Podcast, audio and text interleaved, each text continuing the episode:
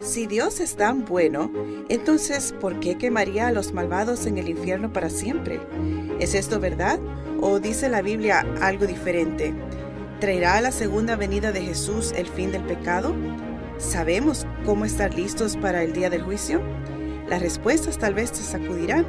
Suscríbete y luego haz clic en la campana para poder ver todos mis videos. Mi nombre es Cami Goodman y esto es Entendiendo las Profecías Bíblicas. El caos está aumentando en todo el mundo. Las divisiones en la política y una pandemia mundial están arrasando nuestro planeta. ¿Será que nos dirigimos a un nuevo orden mundial? Únase a la oradora internacional Cami Utman en un viaje para descubrir la verdad bíblica y esclarecer las respuestas clave a sus preguntas bíblicas. En los viajes de Kami alrededor del mundo ha documentado milagros increíbles mientras enfrenta situaciones de vida o muerte. Únase a nosotros para la serie titulada Entendiendo las Profecías Bíblicas 2.0. Juntos veremos cómo la profecía bíblica se está cumpliendo más rápido que nunca y cómo podemos tener esperanza para el futuro. Bienvenido a Entendiendo las Profecías Bíblicas, donde nos hemos embarcado en una exploración muy emocionante de la Biblia. Ayer descubrimos con claridad que la mayor misión de rescate de todos los tiempos es la segunda venida de Cristo.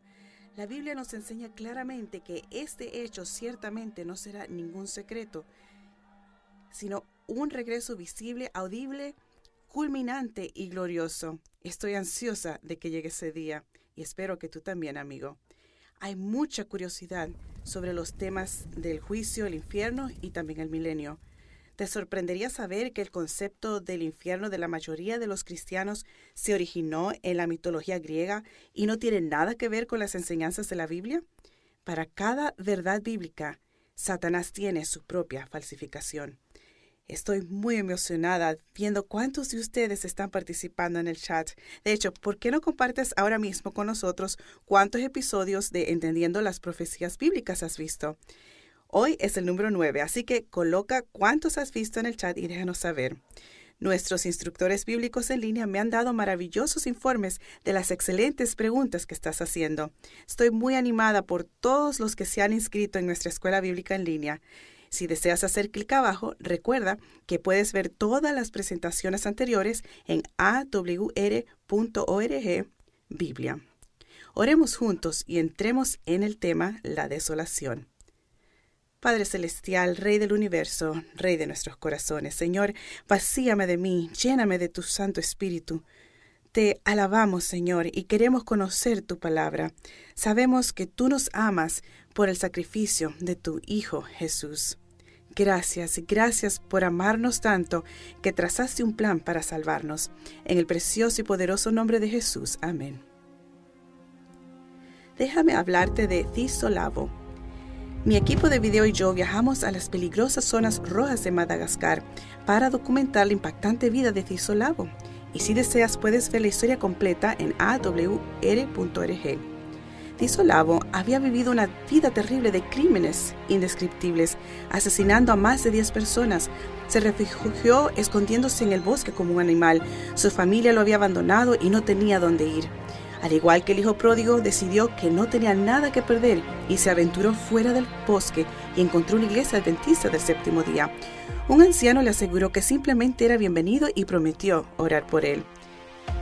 Ahora bien, por miedo a ser capturado por la policía, Tisolavo regresó al bosque, pero esta vez se llevó un pequeño radio con él. Esta era su única conexión con el mundo exterior y escuchaba con entusiasmo. Sintonizó la radio mundial adventista y encontró la esperanza que nunca había conocido antes. Las palabras conmovieron su ser y comenzó a amar a Dios el que perdonaría a un pecador como él. Emocionado por su nuevo amigo Jesús, Tisolavo comenzó a invitar a otros criminales que también estaban escondidos en el bosque a que escucharan con él. Convencidos de su salvación a través de Cristo, Tisolavo y otros 15 criminales salieron del bosque buscando el bautismo en la iglesia adventista. Hoy Tisolavo vive una vida libre en Jesús. Era un asesino y un criminal, pero hoy lleva a otros a conocer la verdad bíblica. Él ha experimentado una transformación total por la palabra de Dios a partir de la misma información que estamos estudiando juntos durante esta serie. Amigos, Estamos viviendo en los últimos días de la historia de la Tierra.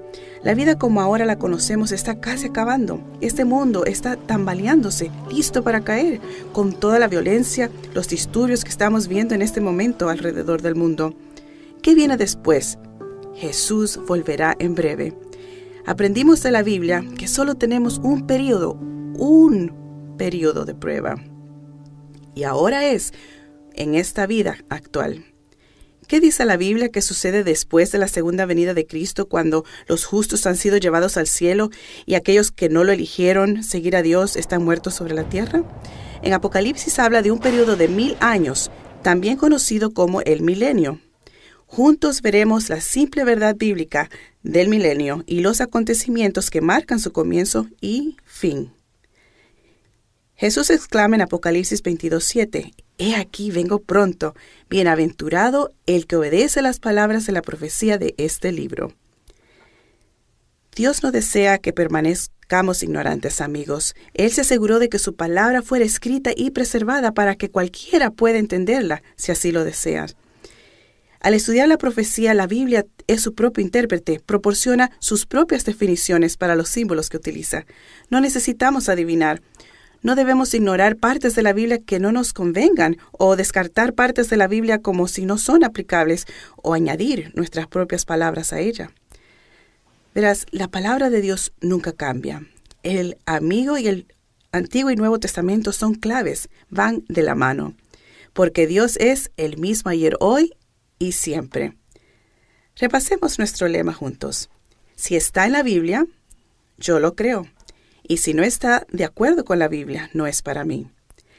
Apocalipsis capítulo 20 establece que un poderoso ángel va a atar a Satanás con una gran cadena y lo echará al abismo durante mil años.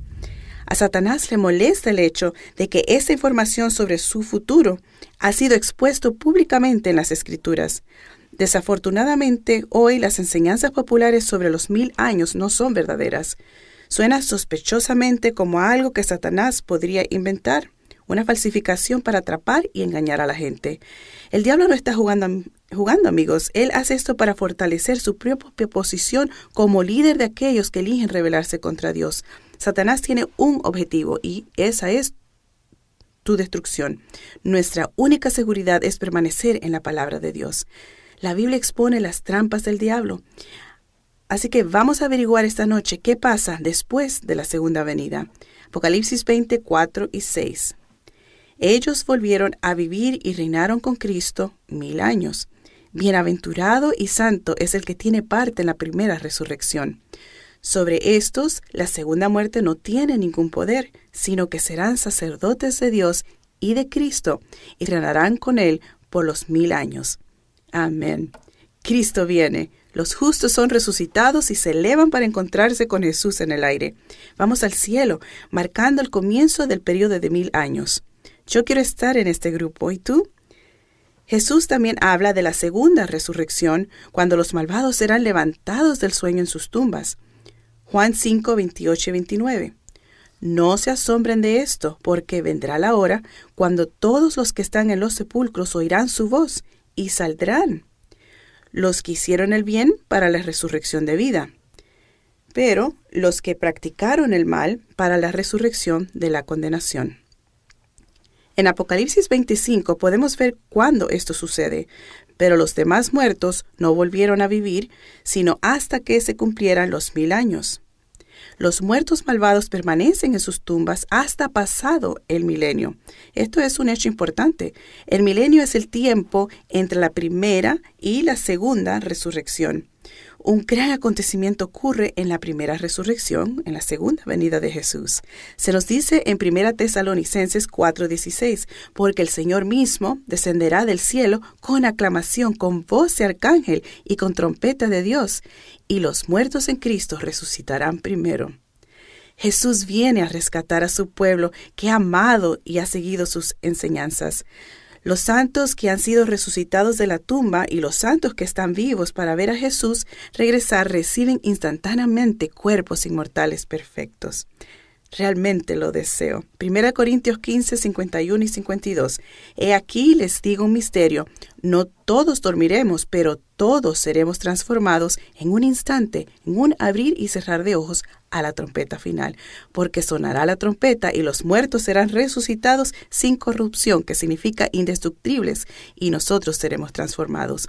Según Tesalonicenses 2.8 dice, lo que le suceda a los impíos cuando Jesús regresa, y entonces será manifestado aquel inicuo, a quien el Señor Jesús matará con el soplo de su boca y destruirá, destruirá con el resplandor de su venida. Apocalipsis 25. Pero los demás muertos no volvieron a vivir sino hasta que se cumplieran los mil años. Los malvados de todas las épocas permanecen muertos en la tierra hasta que los mil años hayan terminado. Vamos a revisar cómo la Biblia describe los eventos que dan inicio a los mil años. Primero, la segunda venida de Jesús para buscar a los salvos.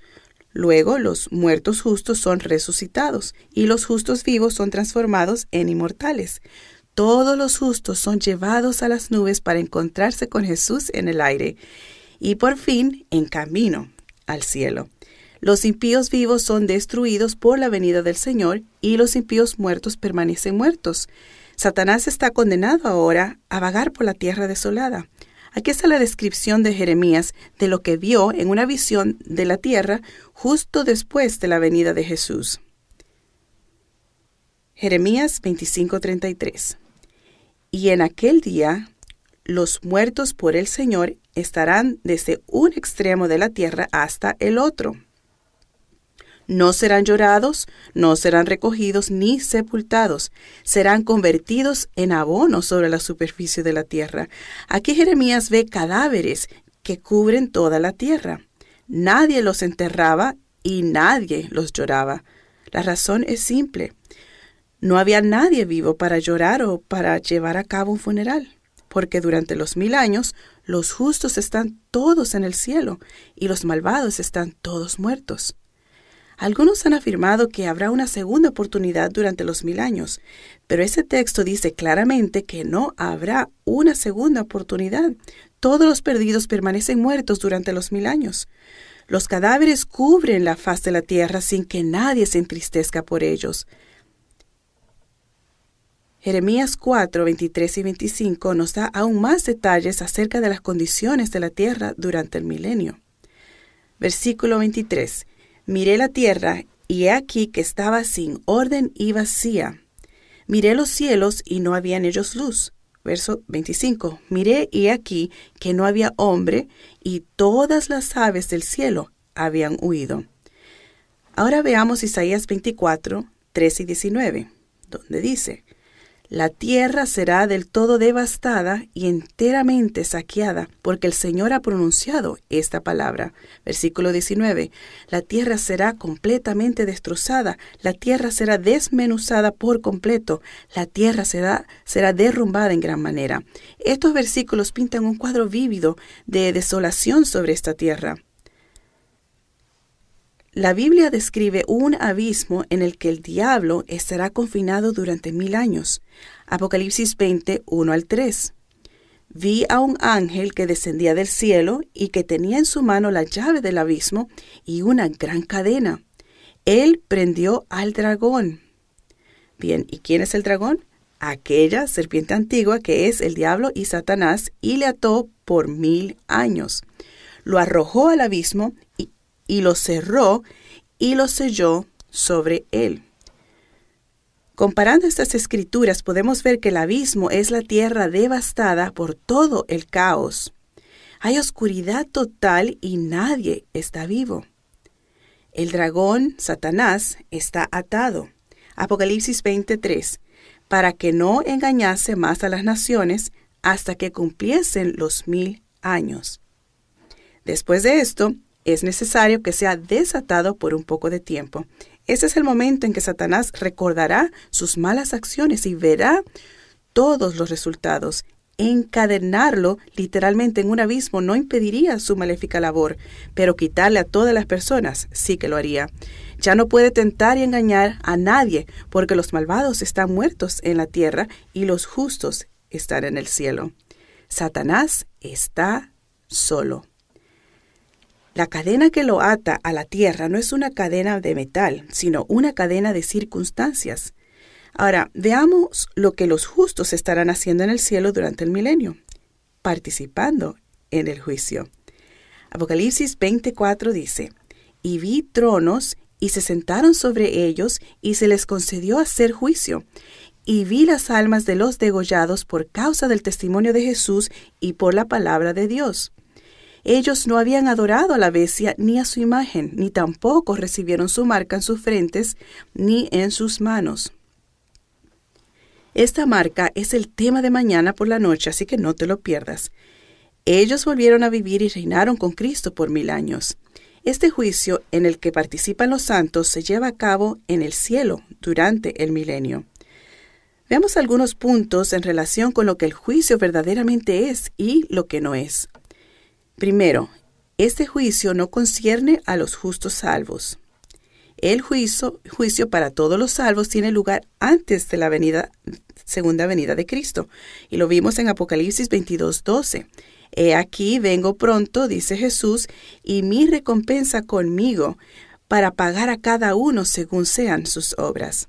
Verás, Jesús trae la recompensa de la vida eterna a aquellos que ya han sido juzgados y determinados como seguidores leales de Cristo. En segundo lugar, este juicio concierne solo a los malvados que están muertos durante el milenio. Apocalipsis 20:12 dice, Vi también a los muertos, grandes y pequeños, que estaban de pie delante del trono y los libros fueron abiertos. Y otro libro fue abierto que es el libro de la vida. Y los muertos fueron juzgados a base de las cosas escritas en los libros de acuerdo a sus obras. Los que están en el cielo verán todos los detalles de aquellos que se perdieron y también por qué. En tercer lugar, este juicio decide el grado de castigo de todos los perdidos, incluyendo Satanás y sus ángeles, y deja claro por qué algunos de los que amamos no están en el cielo. Por último, el propósito de este juicio resuelve el devastador problema del pecado para siempre. Tanto los humanos como los ángeles entienden y confiesan abiertamente que Dios ha sido amoroso, justo y honesto todo el tiempo. Finalmente, su carácter será reivindicado. El juicio en sus muchas fases aclara esto, tanto para los humanos como para los ángeles. Todas nuestras preguntas serán respondidas plenamente. Dios ya tiene todo plenamente. El juicio no es para su beneficio, sino para el nuestro. Él es tan misericordioso. Repasemos. Condiciones y eventos durante los mil años. Los santos participan en el juicio de los malvados en el cielo, mientras que la tierra está en devastación y oscuridad total. Y no hay nadie vivo en la tierra, mientras que Satanás y sus ángeles se ven obligados a permanecer en la tierra porque Él está atado a ella. En cuanto al fin de los mil años, Juan describe en Apocalipsis 21.2, y yo vi Juan la santa ciudad, la nueva Jerusalén, que descendía del cielo de parte de Dios, preparada como una novia adornada para su esposo. Si te perdiste la presentación de anoche, el rescate, estudiamos Apocalipsis 21 con una vislumbre de la descripción de la ciudad santa, magnífica. ¿Sabías que la Biblia incluso nos dice dónde estará ubicada la ciudad santa en la tierra después del milenio? Zacarías 14:4. En aquel día, sus, en referencia a Jesús, pies se asentarán sobre el monte de los olivos que está frente a Jerusalén al lado oriental. El monte de los olivos se partirá por la mitad de este a oeste, formando un valle muy grande, pues la mitad del monte se apartará hacia el norte y la otra mitad hacia el sur. Amigos, mi equipo de filmación y yo filmamos recientemente en el Monte de los Olivos. Pensar que es allí donde en última instancia residirá la ciudad santa. Mientras el Señor está en el Monte de los Olivos, la montaña se dividirá para hacer una gran llanura que servirá como base para la ciudad santa. Observa que cuando Jesús viene por tercera vez, al final de los mil años, con, es con sus santos. Zacarías 14:5. Así vendrá el Señor mi Dios y todos los santos con él. Mientras tanto, en su segunda venida, cuando comience los mil años, Jesús viene por sus santos. Continuamos en Apocalipsis 27. Cuando se cumplan los mil años, Satanás será liberado de su prisión. Recuerda que la resurrección de los malvados ocurre al final de los mil años. Apocalipsis 25 pero los demás muertos no volvieron a vivir sino hasta que se cumplieran los mil años. Esta resurrección final de todos los malvados es cuando Satanás es liberado de su cuarentena, una larga cuarentena, liberado de su cadena de circunstancias y otra vez engaña a la gente convenciéndola de atacar la ciudad santa y sacar a Dios de su trono. Durante este tiempo, Satanás muestra que no ha cambiado de idea. Apocalipsis 28 dice, y saldrá para engañar a las naciones que están sobre los cuatro puntos cardinales de la tierra, Gog y Amagog, a fin de congregarlos para la batalla. El número de ellos es como la arena del mar. Satanás y sus seguidores intentan capturar la ciudad santa en Apocalipsis 29 y subieron sobre lo ancho de la tierra y rodearon el campamento de los santos y la ciudad amada, y descendió fuego del cielo y los devoró. ¿Dónde debe estar escrito mi nombre si voy a escapar del fuego? Apocalipsis 20:15 nos dice, y el que no fue hallado inscrito en el libro de la vida fue lanzado al lago de fuego. Amigos, queremos sin duda alguna que nuestros nombres estén escritos en el libro de la vida. ¿Qué se necesita para estar ahí inscrito? que nuestros nombres estén registrados allí significa que debemos tener una relación personal con Jesús y pedirle que nos perdone de nuestros pecados para que podamos entrar en la Nueva Jerusalén. Aquí están los acontecimientos bíblicos al final de los mil años.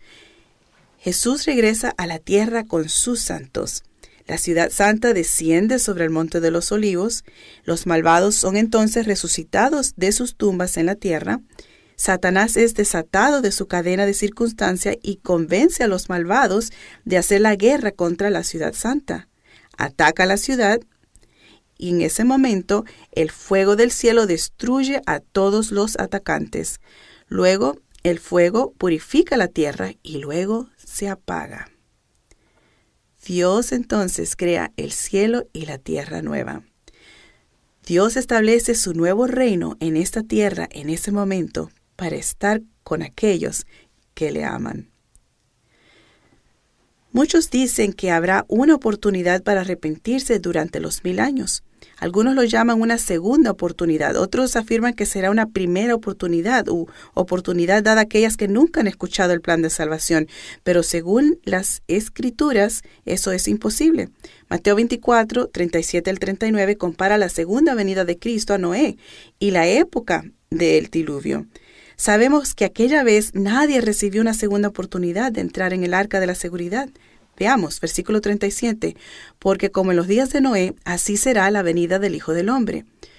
Pues como en aquellos días antes del diluvio estaban comiendo y bebiendo, casándose y dándose en casamiento hasta el día en que Noé entró en el arca, y no se dieron cuenta hasta que vino el diluvio y se los llevó a todos. Así también será la venida del Hijo del Hombre. No, no hubo una segunda oportunidad. La puerta a la vida se había cerrado. Aquellos que rechazaron la invitación de Dios al arca de seguridad fueron arrastrados y murieron en el diluvio. El milenio no será de mil años de gloria y paz aquí en la tierra, amigos. No será una era de progreso tecnológico o una segunda oportunidad para los malvados. La humanidad no será transformada antes de ella, durante ella o después de ella, y ni Cristo ni sus redimidos estarán en la tierra durante los mil años. La verdad es que Jesús no volverá a esta tierra hasta que todos hayan escuchado su maravillosa oferta de salvación. Cada persona decidirá a favor o en contra de él. Mateo 24, 14. Y este Evangelio del Reino será predicado en todo el mundo para testimonio a todas las naciones y luego vendrá el fin. Ahora mismo, esta noche, tú eres parte del cumplimiento de esta profecía. Este mensaje del Evangelio se está transmitiendo en todos los usos horarios alrededor del mundo. Dios está haciendo algo espectacular. Ahora, ¿por qué Dios resucita a los perdidos solo para destruirlos? Los perdidos deben comparecer personalmente ante el tribunal de Dios. Cada uno necesita ver la evidencia en los libros del cielo que registran la razón por la que están fuera de la ciudad. Con los hechos que tienen ante ellos, reconocerán que Dios es justo y verdadero en todos sus juicios. Romanos 14, 10 al 12 dice, Pero, ¿por qué juzgas a tu hermano? O tú también, ¿por qué menosprecias a tu hermano? Pues todos compareceremos ante el tribunal de Dios. Porque está escrito, vivo yo, dice el Señor, que ante mí se doblará toda, toda rodilla y toda lengua confesará a Dios, de manera que cada uno de nosotros rendirá cuenta a Dios de sí mismo. Apocalipsis 19:2 porque sus juicios son verdaderos y justos, pues Él ha juzgado a la gran ramera que corrompió la tierra con su inmoralidad y ha vengado la sangre de sus siervos de la mano de ella. No querrás perderte nuestra próxima presentación, La ramera. Los salvos testificarán que aun cuando sus seres queridos perdidos vean la evidencia de la existencia y el poder de Dios justo delante de ellos, ellos aún escogerán rebelarse contra Él. No hay nada más que se pueda hacer para salvarlos. Esta segunda resurrección permite al universo ver hasta dónde llegarán Satanás y los pecadores. Con pleno conocimiento de que Dios se sienta en el trono, los malvados aún buscan destruirlo a él y a todos sus seguidores. Es obvio para todos, si a los perdidos se les permite vivir, ellos pondrán en peligro la vida misma. Con esta demostración final, Dios es misericordioso y justo al destruir a Satanás y a los pecadores. Ahora, los redimidos y el resto del universo estarán seguros para siempre, como Dios promete en Nahum 1.9. La tribulación no se levantará dos veces. Amén. El fuego de Dios consumirá todo pecado, limpiando así la tierra. Dediquemos tiempo para ver lo que dice la Biblia acerca de este fuego, comúnmente llamado infierno. En lenguaje bastante gráfico, la Biblia menciona repetidamente este lago de fuego y el castigo de los impíos. En Apocalipsis Jesús menciona el lago de fuego 15 veces para que Juan sepa que el fuego no es una fábula, sino necesario para eliminar el pecado para siempre. Muchas personas quedan atónitas al leer que los impíos serán atormentados día y noche por toda la eternidad en Apocalipsis 20:10. Tales palabras llenan la mente con dudas desalentadoras acerca de la misericordia y la justicia de Dios. ¿Son castigados los impíos para siempre, independientemente de la gravedad o la cantidad de sus pecados? ¿Recibe un pecador que murió hace tres mil años atrás castigo de tres mil años que el que muere hoy y se pierde por el mismo pecado? ¿Cómo puede Dios deshacerse permanentemente del pecado si los pecadores son mantenidos con vida, atormentados en algún lugar, ardiendo y gritando para siempre en el fuego? ¿Cuándo serán castigados en el fuego los impíos?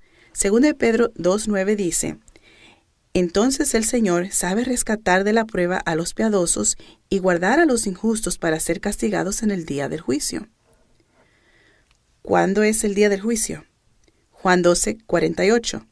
La palabra que he hablado lo juzgará en el día final. Mateo 13.40 al 42 dice, el fin del mundo. No pensaríamos en enviar a una persona a prisión hasta que fuera sentenciada o juzgada, y Dios tampoco castigará a su pueblo hasta que comparezcan ante Él en el juicio final ante su trono en el fin del mundo. Pero si los malvados muertos ya están retorciéndose en las llamas del infierno hoy, ¿qué necesidad hay de un juicio futuro entonces? Puesto que los impíos no serán castigados en el infierno hasta el día de juicio en el fin del mundo, ¿cuántas almas están en el, en el infierno ahora mismo? Ni siquiera una. Todos los malvados muertos están ahora en sus sepulcros, esperando la resurrección de la condenación al final de los mil años. En mi presentación titulada La tumba, vimos que en la Biblia a la muerte se le llama un sueño al menos 50 veces, y así como en Daniel 12.2, y muchos de los que duermen en el polvo de la tierra serán despertados. Salmo 104.29 les quitas el aliento y dejan de ser, así vuelven a ser polvo. Eclesiastés 9:5. Los muertos no saben nada. Ninguna alma flota hasta el cielo o es echada a las llamas del infierno. No, puesto que los impíos no entran en el fuego del infierno al morir, ¿a dónde van? Job 21, 30 32 de que el malo es preservado en el día de la calamidad y que será conducido en el día de la ira, pero él será conducido al sepulcro y sobre su túmulo se hará vigilancia. Nota que los justos y los pecadores reciben recompensas diferentes. Romanos 6:23 dice, porque la paga del pecado es muerte, pero el don de Dios es vida eterna en Cristo Jesús, Señor nuestro. Los justos reciben la vida eterna mientras que los injustos reciben la muerte. Pero la recompensa de los injustos no es tormento eterno. Reciben la finalidad eterna de la muerte, de la cual no hay resurrección. Según la palabra de Dios, la paga del pecado no es estar ardiendo en llamas de fuego del infierno por la eternidad, es la extinción permanente. La diferencia entre la primera y la segunda muerte es que no hay resurrección de la segunda muerte. Es definitiva. El fuego viene de arriba para devorar a los malvados en la tierra y no de la idea popular de que hay un fuego infernal ardiente abajo en alguna parte. No, Apocalipsis 29. Siempre busquemos que la Biblia nos dé las respuestas. Dice, y descendió fuego del cielo y los devoró. Muchas almas dicen, o disculpen, muchas personas dicen que las almas nunca mueren. Pero, ¿qué dice Dios? Ezequiel 18:20. El alma que peca, esa morirá. ¿Está claro?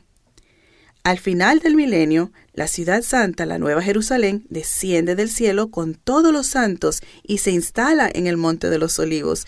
Los injustos de todas las edades son resucitados y Satanás los conduce en un dramático intento de capturar la ciudad y el trono de Dios. Al mismo tiempo que moviliza sus ejércitos y generales, el fuego desciende de Dios desde los cielos. Este es el fuego del infierno mencionado en la Biblia que consume a los impíos. Apocalipsis 29. Y descendió fuego del cielo y los devoró. Cuando los pecadores son devorados en el fuego, son eliminados de la existencia. Verás, una vez que las tumbas de los injustos se abren, el fuego que cae hace de la superficie de esta tierra un lago de fuego y destruye completamente a los malvados. Entonces los mansos heredarán una hermosa y purificada tierra nueva. El pecado se ha ido de forma permanente, para siempre. Dios no está castigando despiadadamente a la gente malvada en el fuego en ese momento, en lo absoluto. La descripción del fuego en 2 Pedro 3.10 dice, los elementos ardiendo serán deshechos, y la tierra como las obras que están en ella serán consumidas el fuego cubrirá toda la tierra y todo sobre la faz del planeta será quemado. Malaquías 4.1 describe el fuego de esta manera.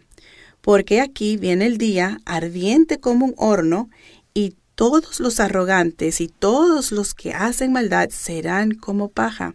Aquel día que vendrá los quemará, y no les dejará ni raíz ni rama, dice el Señor de los ejércitos.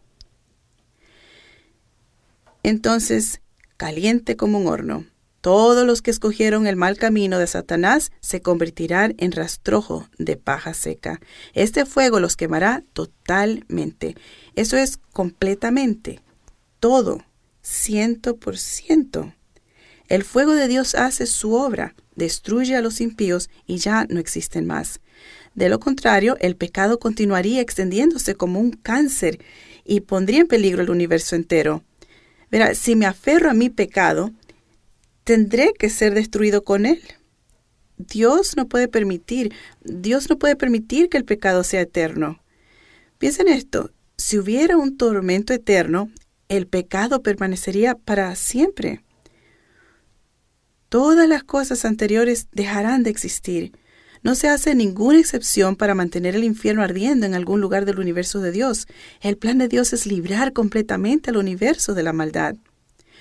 Un infierno ardiente perpetuaría el pecado y el mal, un recordatorio constante de dolor y tristeza y francamente mantendría vivo a Satanás. En las llamas purificadoras los impíos son finalmente destruidos, raíz y rama. Satanás la raíz, sus seguidores las ramas. El mal terminará para siempre.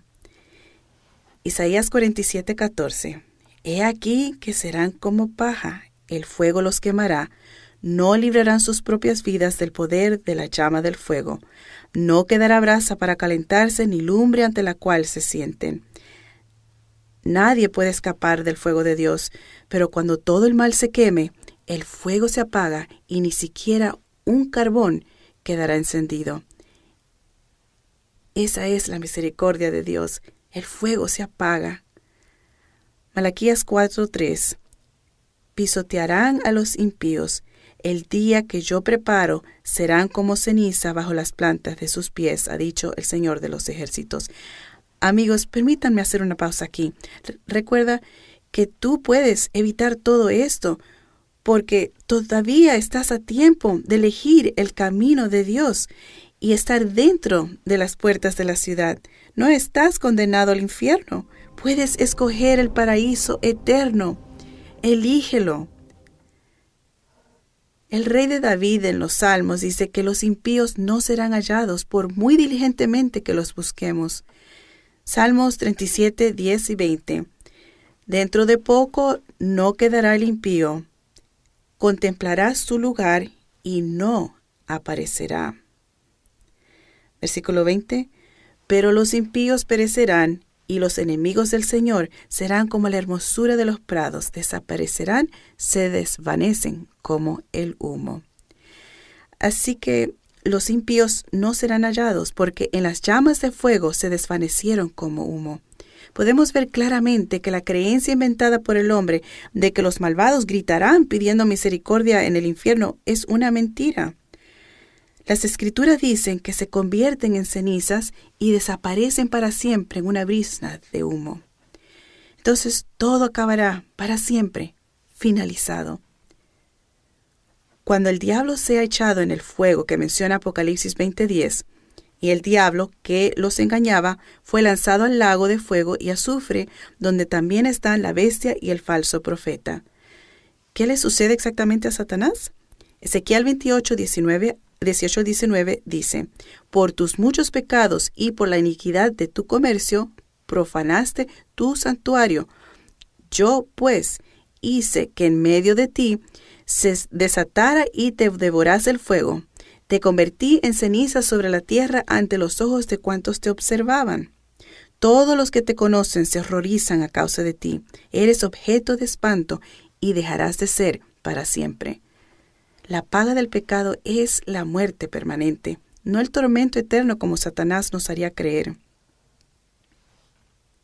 Verás, Satanás quiere desacreditar el carácter de Dios y hacer que tengamos miedo de Dios. Por lo tanto, continúa diseminando mentiras, como en la década de 1400, cuando la invención pagana romana del purgatorio fue adoptada en la Iglesia Católica Romana para aterrorizar a multitudes supersticiosas. Por esa herejía se promueve la existencia de un lugar de tormento. Las almas eternas, de alguna manera, acaban en el limbo para sufrir tortura por sus pecados. Cuando se liberan de la impureza, entonces solo entonces son admitidas al cielo. Se cree que el pago de dinero al sistema de la Iglesia Católica Romana podría liberarlos de estas llamas. Un popular sermón de Jonathan Edwards titulado Pecadores en las manos de un Dios airado dice, Considera a Dios como el titiritero que tiene un gran plan para la humanidad. Él cree que en cualquier momento, por un antojo, un Dios enojado allá arriba puede destruirnos. Presenta detalles horribles de un Dios sosteniendo al pecador sobre el abismo ardiente del infierno y, y en cualquier momento lo podría soltar y el pecador caería en llamas ardientes. Y luego dice, el Dios que te mantiene sobre el abismo del infierno, muy parecido a, como sujeta una araña un insecto repugnante sobre el fuego, te aborrece. Su concepto inventado fue popularizado en 1741 mientras pastoreaba en Connecticut. Su ideología sigue siendo utilizada en los estudios académicos religiosos. Esta es una doctrina de demonios que se remonta a la Edad Oscura, donde las creencias paganas entraron a la iglesia cristiana. Se convirtió en algo muy ventajoso porque descubrieron que el miedo es un mecanismo poderoso. Se puede motivar y aumentar las ofrendas por el miedo con las falsas doctrinas de indulgencias. Muchas iglesias mantienen sus bancos llenos por causa del miedo. Amigos, al leer nuestra Biblia, vemos que el Dios que está en el cielo no es así. En cambio, Él es todo amor, misericordia, paz, pero no miedo. Satanás tergiversa a Dios. Qué tragedia que se le atribuya a Jesús la enseñanza del tormento eterno cuando Él enseñó algo totalmente diferente. ¿Podría soportar tú a tu hijo verlo arder durante una hora por un crimen terrible? Si tu hijo desobedece, jamás se te ocurriría darle una paliza sin parar durante un año, un mes, una semana o incluso una hora. Sin embargo, los hombres acusan a nuestro amoroso Dios Padre de quemar a sus hijos desobedientes por toda la eternidad. El tormento eterno no es una doctrina bíblica, sino una mentira. Permíteme citar a un hombre que enseña una idea perturbadora de que el fuego eterno de los malvados de alguna manera traerá alegría a los santos por toda la eternidad. El doctor Samuel Hopkins escribió esto. El espectáculo de los tormentos del infierno aumentará para siempre la dicha de los santos, cuando vean que otros seres de la misma naturaleza que ellos que nacieron bajo las mismas circunstancias, sumidos en semejante desdicha, se darán cuenta de cuán felices son. Espera, ¿cómo así? ¿Eso no me haría feliz? ¿En qué parte de la palabra de Dios se encuentran esas enseñanzas? ¿Perderán los redimidos en el cielo sus emociones de lástima y compasión o incluso sentimientos de humanidad común? ¿Se deleita Dios con el tormento? De ninguna manera. Ezequiel 33:11 dice, Vivo yo, que no quiero la muerte del impío, sino que el impío se aparte de su camino y viva, dice el Señor. Dios dice, apártense, apártense de sus malos caminos, porque morirán, oh casa de Israel.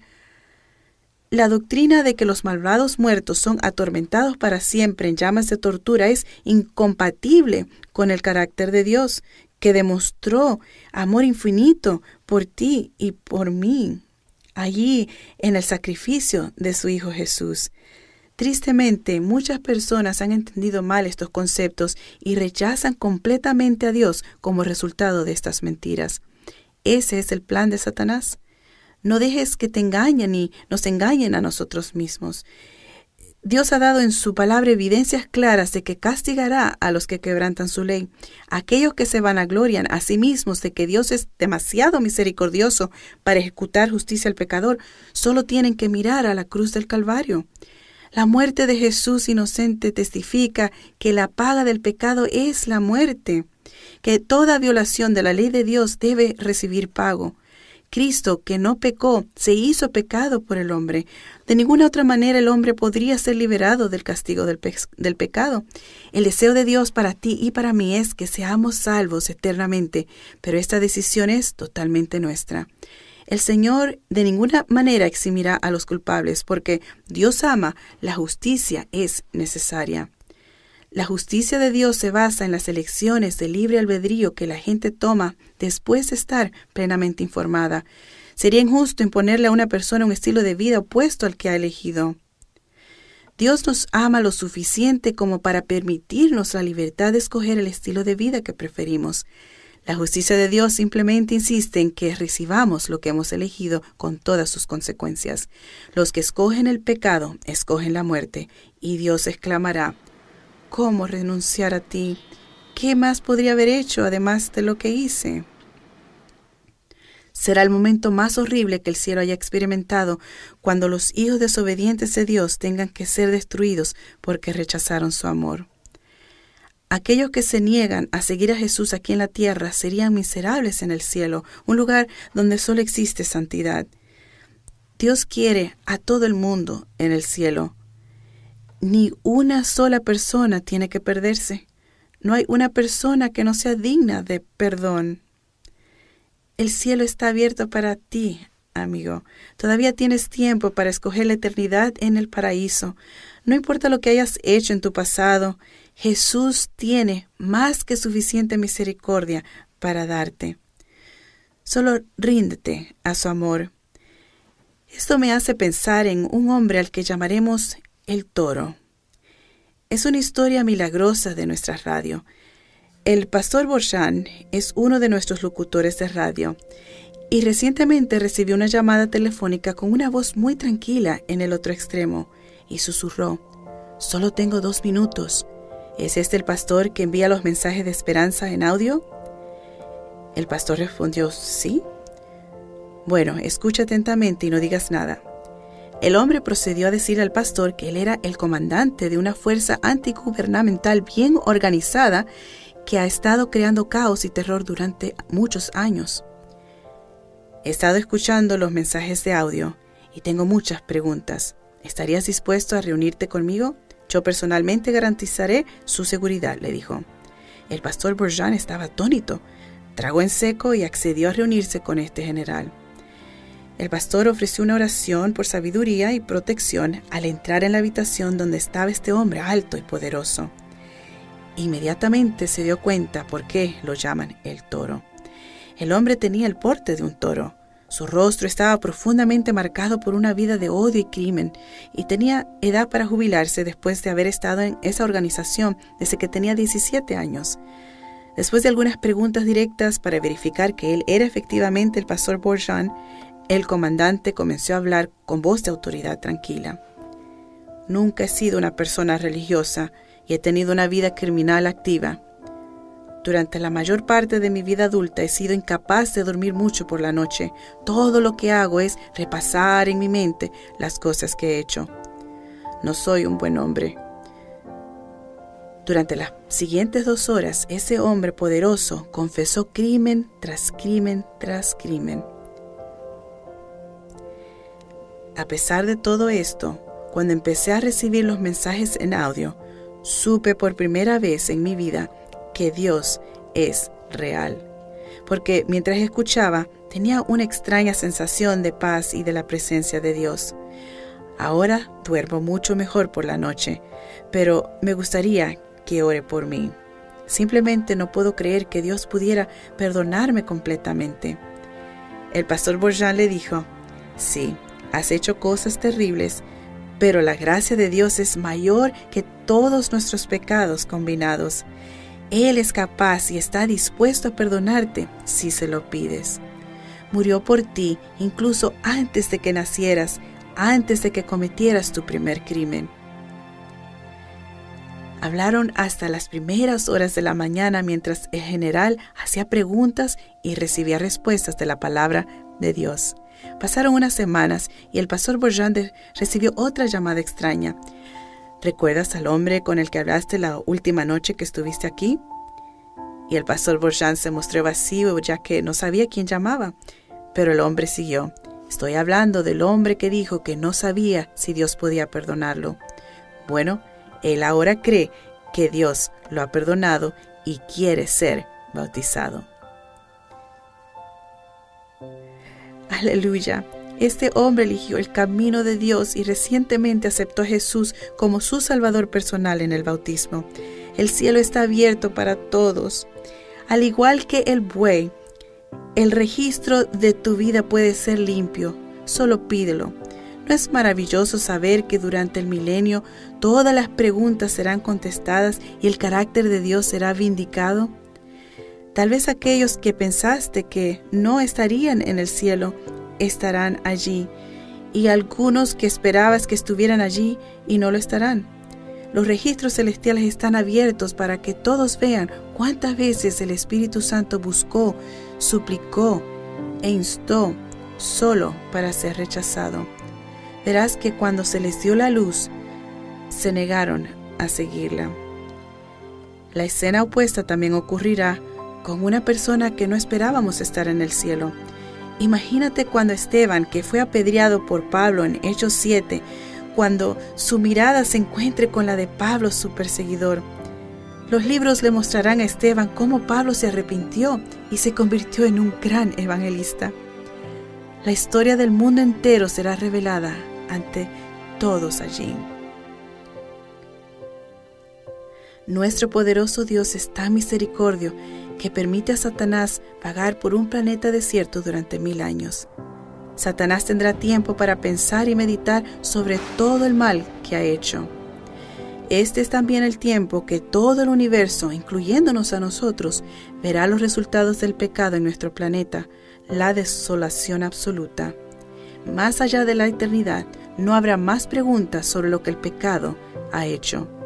Después de los mil años, la ciudad santa desciende, hecha de oro transparente como el vidrio, y descansará sobre el monte de los olivos. Una vez que eso sucede, los malvados que murieron son resucitados y por última vez serán testigos de todo lo que han rechazado. Satanás reúne ejércitos para su gran evento final. Satanás sabe que estos son sus momentos finales, porque él también conoce la profecía bíblica. ¿Te imaginas cómo será el ejército? Porque recuerdan que los malvados no son renovados ni reciben cuerpos inmortales perfectos, tal como fueron a la tumba, volverán a salir de la misma manera. Esto será una gran escena. En ese mismo momento, todos los justos estarán seguros de que las decisiones de Dios son justas, porque todos los malvados continuarán eligiendo el mismo camino del mal. Sus corazones no han cambiado atacan la ciudad santa como su último acto de pecado para tratar de conquistar el trono de Dios. Debido a que nuestro Dios es fiel y no cambia, Él mantiene su promesa de que el pecado nunca resucitará de nuevo. ¿Cómo puede Dios cumplir esta promesa? Todo pecado debe ser destruido. Dios es como un fuego ardiente. El pecado no puede existir en la gloria de Dios.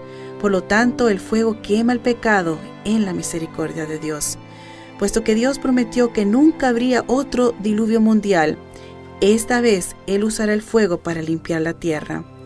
Qué misericordioso porque el fuego consume rápidamente. Arde como un fósforo, se quema completamente y luego se extingue para siempre. Así será el capítulo final de esta tierra. Solo quedarán cenizas debajo de nuestros pies. ¿No es sorprendente que en el milenio juzguemos realmente el juicio de Dios? Piensa en eso por un momento. El Dios que creó el universo entero quiere que quiere una relación contigo que esté a un nivel tal que Él está dispuesto a pasar mil años asegurándose de que todas las preguntas sean respondidas. ¿Puedes imaginar en tu mente sentándote con Dios y preguntándole acerca de un tema o evento en particular de tu vida? Amigo, ese es un Dios en el que podemos confiar. Ahora mismo, en este momento, ¿te gustaría decirle a Él, sé que puedo confiar en ti, Señor? Quiero estar en una relación contigo para siempre. Si ese es tu deseo, Simplemente haz clic abajo y haznos saber que deseas tener una amistad eterna con Dios. Pero también quiero darte la oportunidad de hacer un compromiso aún más profundo. Algunos de ustedes están buscando un nuevo comienzo y han estado preguntando cómo tener un nuevo comienzo y les gustaría explorar lo que es el bautismo. Haz clic abajo y déjanos saber y haremos que alguien se ponga en contacto contigo al respecto. Déjame orar por ti. Padre Celestial, oro por una bendición especial para cada oyente esta noche. Tú conoces el dolor de cada corazón, cada lucha. Te preocupas profundamente por cada uno. Oro por aquellos que están en el valle de la decisión, si han de elegirte plenamente y caminar en tus pasos. Ruego que cada uno experimente el amor por la verdad y sirva con gusto a Jesús por el resto de sus vidas.